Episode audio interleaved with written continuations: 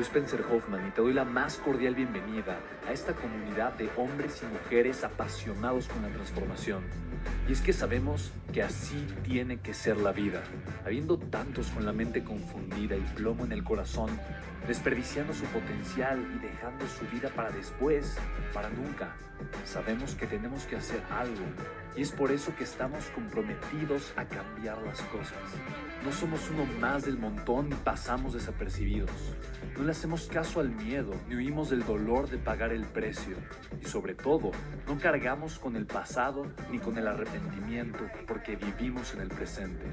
Creemos en la grandeza y la creamos.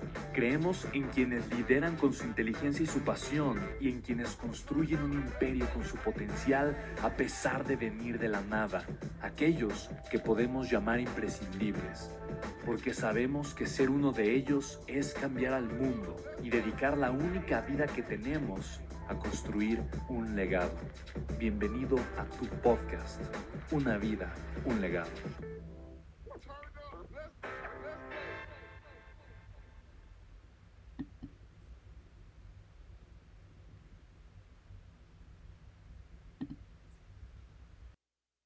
Tengo una amiga extraordinaria, tengo una amiga de verdad que de verdad es una mujer maravillosa, tiene, tiene muchas empresas, le vende un gran porcentaje de la producción de bachoco, de lo- del huevo que produce y vende bachoco, cerca del 30% de producción.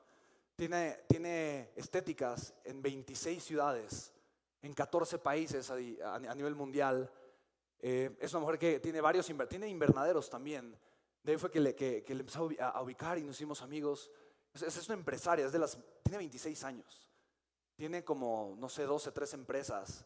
Eh, es una mujer que factura miles de millones de dólares. Cuando te digo que conozco a billionaires, ella es una de, eh, una de amigos que eh, eh, de verdad es impresionante. Ya se puede preguntar, oye, ¿te gusta, ¿te gusta el personal development? Eh, ella vive en Rusia, en Estados Unidos, a veces en México, vive en diferentes países.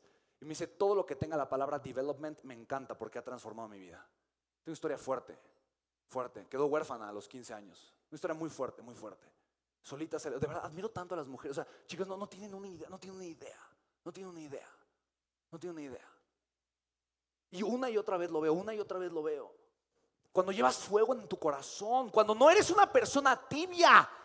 Mira, el veneno del éxito es la tibieza en el alma. Es hacer las cosas a medias, es tener una medio idea, es querer hacer un medio proyecto, es querer hacer un medio negocio, es meterle una o dos horas al proyecto que quieras tener. Me encantó lo que dijo Adri, ¿no? Necesitas al menos cuatro horas diarias. Y yo pensé, cuatro horas diarias de sueño cuando estás comenzando. O sea, al inicio, al inicio, chicos, ¿saben cuántas horas yo le metí a mis, a mis negocios, a mis proyectos cuando estaba iniciando? De verdad, 18 horas, 14 horas diarias. Y no me importaba, porque además estaba apasionado. Por eso, de verdad, por eso Legacy, lo primero es conecta con tu qué. Con, tu propósito de vida, porque eso es lo que va a encender tu corazón. Ahí es donde te vas a sentir en casa. Ahí es donde realmente vas a vivir de manera apasionada. Ahí es donde realmente vas a estar creando y creciendo. Entonces, no esperes crear grandeza comportándote con tibieza. O sea, no le esperes. Si eres una persona pagada, no vas a lograr encender un negocio. ¿Sí lo puedes ver? Oye, esperen, pero ¿cómo me enciendo? ¿Cómo le hago para encender? ¿Quién tiene esa pregunta? ¿Cómo me enciendo? ¿Cómo me enciendo? ¿Dónde voy? O sea, ¿cómo me enciendo? ¿No? ¿Dónde está el botón? ¿Dónde está el botón? Mira, a mí lo que me enciende es este ritual, que probablemente es este hábito que tengo desde que era muy niño. Pero me di cuenta de una cosa, me di cuenta de que la vida no me va a encender, yo tengo que aprender a encenderme.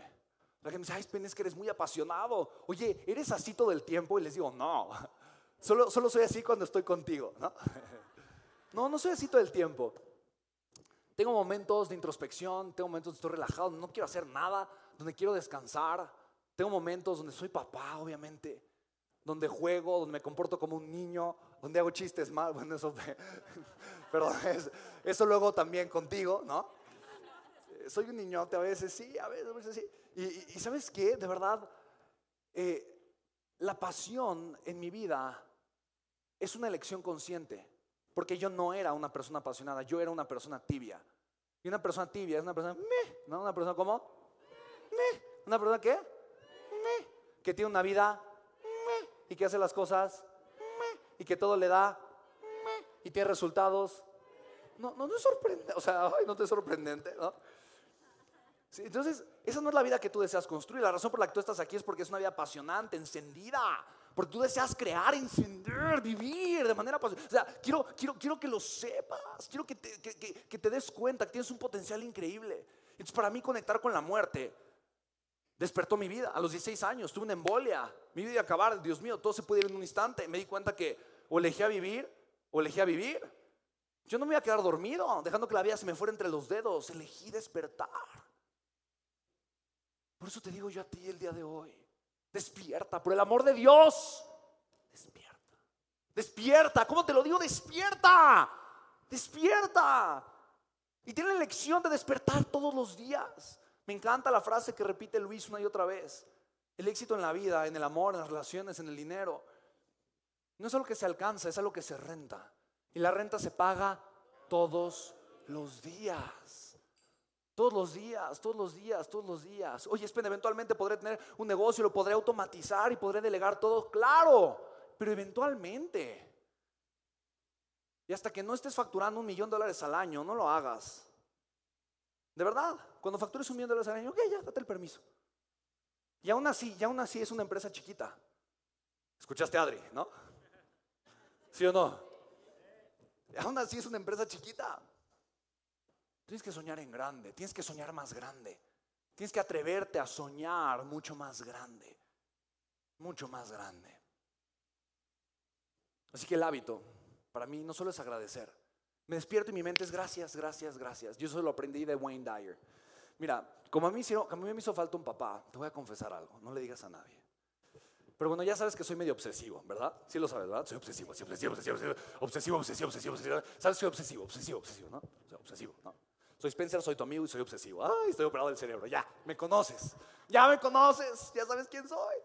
Soy Spencer, soy tu amigo, soy obsesivo y estoy operado del cerebro. Ya, no tienes que saber más nada.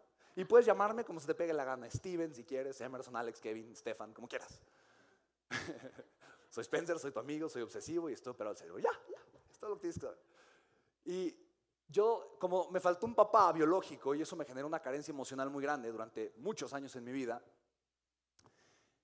empecé a tener mucho miedo durante muchas etapas de mi vida, sobre todo en mi adolescencia, porque en lo que yo me encontraba y definía quién era, definía qué significaba pasar de ser joven a ser hombre, ¿no?